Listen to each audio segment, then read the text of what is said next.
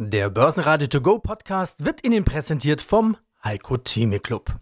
Werden Sie Mitglied im Heiko Theme Club. heiko-theme.de Der Börsenpodcast. Börsenradio Network AG. Das Börsenradio. Marktbericht. Aus dem Börsenradiostudio heute Peter Heinrich. Sie hören aus dem Homeoffice, dazu heute noch meinen Kollegen Brian Morrison. Heute erste Öffnungsschritte im stationären Handel. Auch heute Pendeldax. Wir sahen gleich am Anfang die 10.700, dann die 10.500 und zum Nachmittag wieder 10.600 Punkte. Der DAX schloss bei 10.675, ein Tagesgewinn von 0,47 Prozent. Wir dürfen uns nicht in Sicherheit wiegen.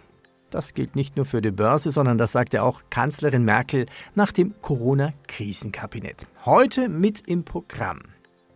Volker Schilling sagt, die Krise wird einige Leichen hinterlassen. Aktien bleiben aber attraktiv. Auf Wasserstoffaktien setzen, noch bevor es viral wird, mit Heiko Geiger von von Tobel.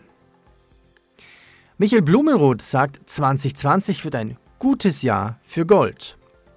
Und das DAX Coronopoly-Spiel hat begonnen. Wer bekommt die Schlossallee?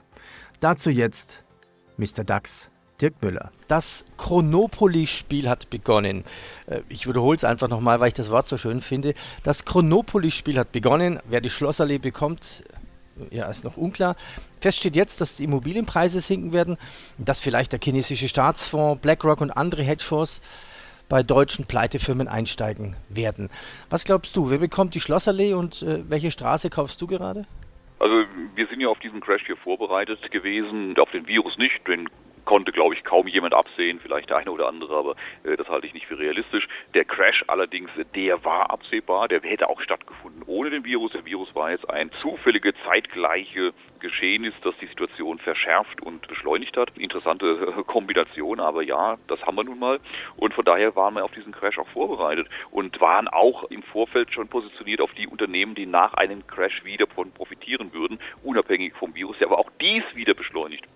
Und es sind die großen amerikanischen Internetkonzerne. Es war klar, dass in der nächsten Krise, in der Liquiditätskrise, Weltwirtschaftskrise, viele kleine mittelständische Unternehmen pleite gehen würden. Auch ohne Virus wäre das passiert. Und jeder kleine Laden, jedes Einzelhandelsgeschäft, das pleite macht, ein Großteil der Kunden wechselt zu einem einzigen weltweiten Konzern und das ist Amazon. Das gleiche gilt für Reisebüros, die pleite machen. Wer dort nicht mehr Reisen bucht, ein großer Teil derer wird zu Booking.com wechseln und so sind es die großen amerikanischen Internetkonzerne, die wieder davon profitieren. Diese Krise wird einen Prozess brutal beschleunigen, den wir seit vielen Jahren sehen, einen immer größeren Druck auf kleine mittelständische Unternehmen, die aus dem Markt zu kehren und the winner takes takes it all am Ende ein Sieg für die großen ja, Monopolkonzerne der Welt, die dann diese Trümmer günstig aufsammeln und ihre Macht und ihre Möglichkeiten weiter stärken. Und wenn man dann von dem Bundeskartellamt liest, dass man mit Sorge den Machtzuwachs von Amazon betrachtet und es aber sehr eng verfolgen wird, da bleibt es nicht aus, ein bisschen zu schmunzeln. Der MDAX plus 0,47 Prozent bei 22.460 Punkte. Der ATX in Wien schloss bei 2.061 Punkte, minus 0,4 Prozent. Italien rechnet mit einem Einbruch der Wirtschaft um 8 Prozent im laufenden Jahr. Und die Deutsche Bundesbank rechnet nicht mit einer baldigen wirtschaftlichen Erholung.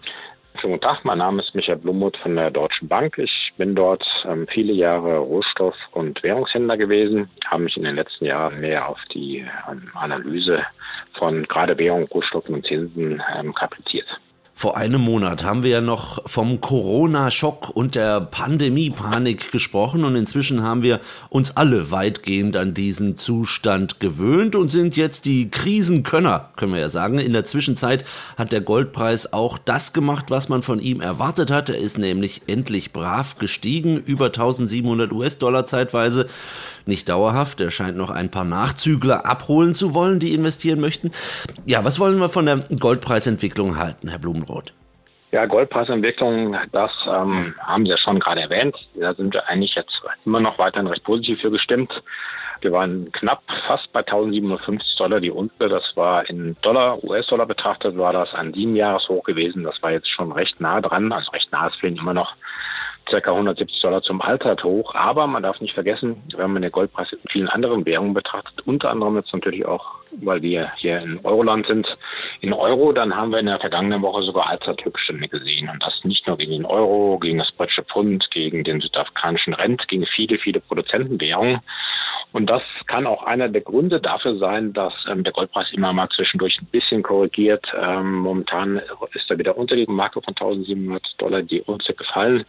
Hintergrund hier ist, ähm, dass wir eine leichte Erholung auch in den Aktienmärkten gesehen haben. So ein bisschen ähm, Corona wird uns sicherlich noch lange, lange, lange beschäftigen, aber die ähm, Herangehensweise der Investoren scheint in den letzten beiden Wochen jetzt in, den, in der Osterzeit so ein bisschen entspannter gewesen zu sein. Also die Aktienmärkte, die großen Leitindizes gerade in den USA sind zwei Wochen hintereinander jetzt gestiegen. Bedeutet, es haben sich vielleicht einige Investoren ein bisschen aus dem Gold verabschiedet, aber mittelfristig ganz klar, es spricht immer noch vieles für den Goldpreis. Wir haben Unsicherheit. Wir wissen überhaupt nicht, ähm, wann ist der Lockdown völlig, also weltweit, gerade in den USA oder hier in Europa, wann, wann sind wir diesen Lockdown, ähm, was Corona-Maßnahmen angeht, los? Wie wird die Wirtschaft danach entwickeln? Wird es eine schnelle Erholung geben? Wird die Erholung langsam sein? Oder Gott bewahre, wird es gar keine Erholung geben? Also die Unsicherheit wird uns nicht verlassen und deswegen ähm, denke ich, dass relativ viele Investoren jede Gelegenheit nutzen, wenn der Goldpreis ein bisschen korrigiert, um da wieder einzusteigen.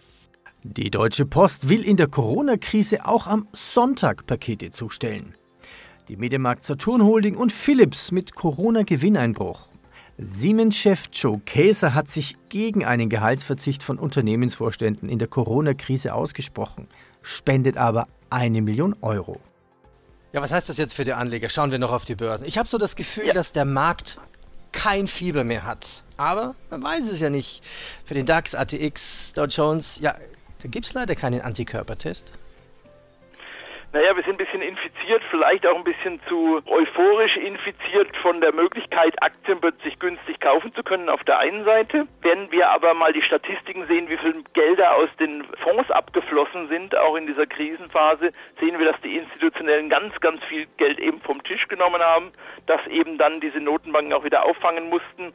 Wenn wir aber mal dem Szenario folgen, das ich aufgezeichnet habe, sind Aktien deswegen weiterhin attraktiv, weil sie letztlich, wenn sie sich der finanziellen Repression nicht aussetzen wollen, sind sie fast gezwungen, Erspartes künftig weiter von Sparbuch, Festgeldern und so weiter in den Kapitalmarkt zu investieren. Also ein solches Umfeld von Stagflation, von Inflationsraten um die drei bis vier Prozent, die sind sogar ein gutes Umfeld für weiter steigende Aktienmärkte.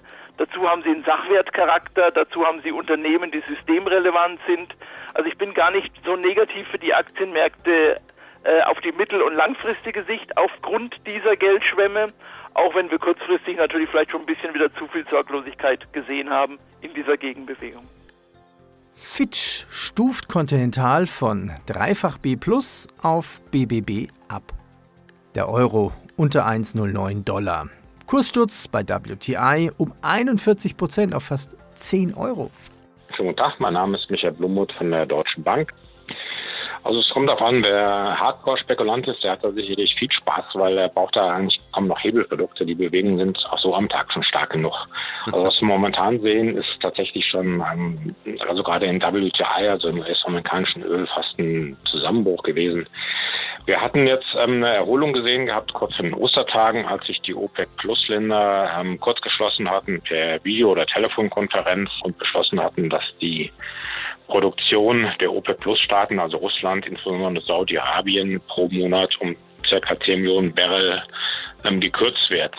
Jetzt ist natürlich so, dass ähm, die Nachfrage momentan, wie es aussieht, noch deutlicher fällt, als überhaupt die Angebotsbeschränkungen sich momentan vermindern. Also wir gehen davon aus, dass die Nachfrage am Tag ungefähr um 30 Millionen Barrel niedriger liegt als in der Vor-Corona-Zeit. Und wenn davon 10 Millionen Barrel pro Tag ähm, auf der Produktionsseite eingespart werden, fehlen immer noch 20 Millionen Barrel. Und es ist auch unklar, inwieweit die USA und andere Länder, die jetzt nicht zu diesen OPEC-Plus-Ländern gehören, an Produktionseinschränkungen beteiligen werden.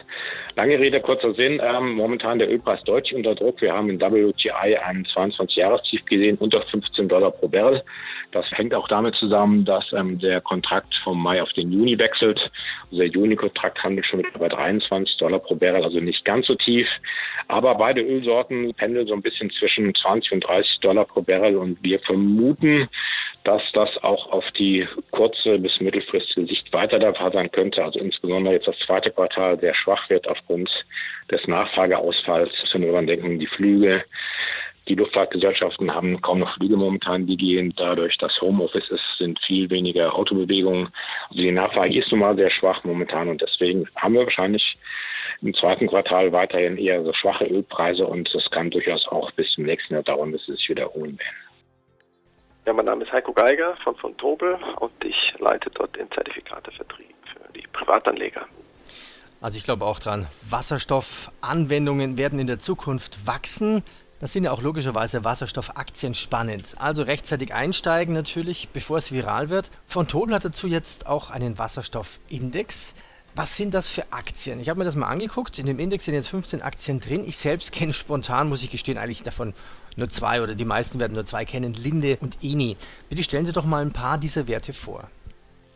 Im Moment sind 15 Wasserstoffaktien da drin enthalten. Es ist quasi ein globales Universum. Nichtsdestotrotz gibt es schon einen sehr starken Fokus momentan auf die Vereinigten Staaten und äh, das Vereinigte Königreich oder Europa, kann man sagen. USA und Europa stellen eigentlich äh, fast den kompletten Bereich an interessanten Wasserstoffaktien her.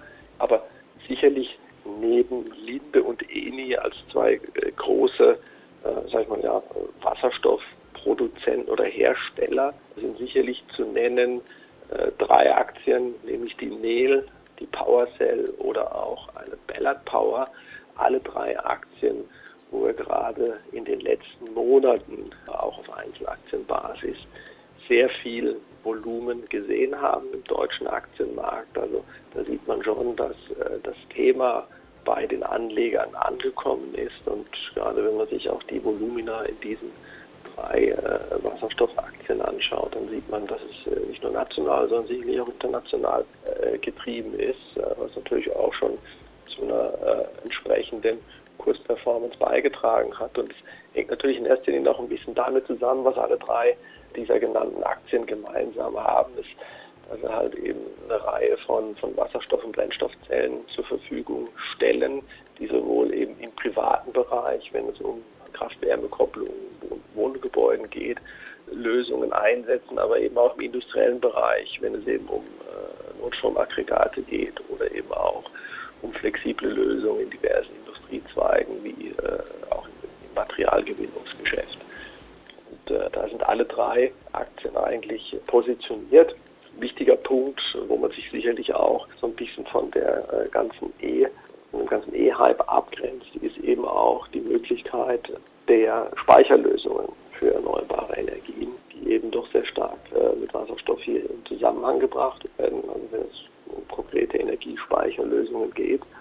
Und äh, da sind sicherlich äh, diese drei Unternehmen gerade, was man jetzt an, anhand schon vom aktuellen Marktvolumen oder am Handelsvolumen äh, festmachen kann, sicherlich mitunter diejenigen, die äh, schon sehr stark äh, im Interesse der, der Anleger gerückt sind. Abschließend kommen wir auf die Devisen zu sprechen und vorhin haben wir schon gehört, es gibt ja dann doch nicht nur Euro, Dollar, es gibt noch deutlich mehr. Was haben wir denn heute im Programm? Ja, es gibt ähm, einiges natürlich. Euro-Dollar ist momentan jetzt, ähm, wir haben ein bisschen Volatilität jetzt im Februar, März gesehen, als die Corona-Krise losging. Ähm, momentan recht spannend ist der Schweizer Franken gegen den Euro. Hier haben wir einen Fünfjahreshoch des Franken gegen den Euro gesehen, was auch ähm, damit zusammenhängt, dass sichere Häfen gesucht werden. Das gleiche Thema wie bei Gold. An den Devisenmärkten sind das Yen oder der Franken. 1,05 scheint so eine recht wichtige Marke zu sein, auch für die Schweizer Nationalbank.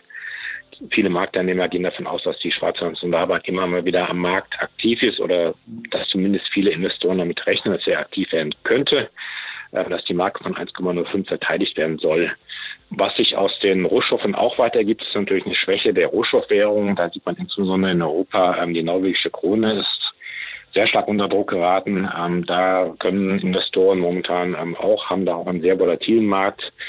Die ganzen anderen Rohstoffwährungen, wie kanadischer Dollar zum Beispiel, ähm, also Ölwährungen, insbesondere der Rubel, die sind weiterhin unter Druck. Und was auch sehr, sehr ähm, wichtig ist, eigentlich dann auch für die weltweite Konjunktur vielleicht, auch für viele Investoren, die auch in den Emerging Markets unterwegs sind, die Corona-Krise hat natürlich auch gerade starke Auswirkungen auf die Schwellenländerwährungen. Ein Beispiel zum Beispiel südafrikanischer Rent hat auch attraktiv gemacht, mexikanischer Peso, brasilianischer Real. Ähm, Hintergrund ist, dass viele Großinvestoren aus den USA ihre Gelder repatriiert haben. Also sie haben ähm, Gelder aus hochverzinsten Schwellenländeranleihen abgezogen und deswegen momentan sehr starke Bewegung bei vielen Schwellenländerwährungen und das kann natürlich dann auch für zum Beispiel ähm, Anleger, die in Emerging Markets Fonds unterwegs sind, ähm, kann das die natürlich auch treffen. Ich bedanke mich fürs Zuhören und hier der Hinweis nochmal, falls Sie diese Interviews in Kurzform hier in diesem Podcast in Langform hören möchten, gehen Sie einfach in unsere Börsenradio Mediathek auf unserer Webseite. Börsenradio Network AG Marktbericht Der Börsenradio To Go Podcast wurde Ihnen präsentiert vom Heiko Theme Club. Werden Sie Mitglied im Heiko Theme Club. heiko-theme.de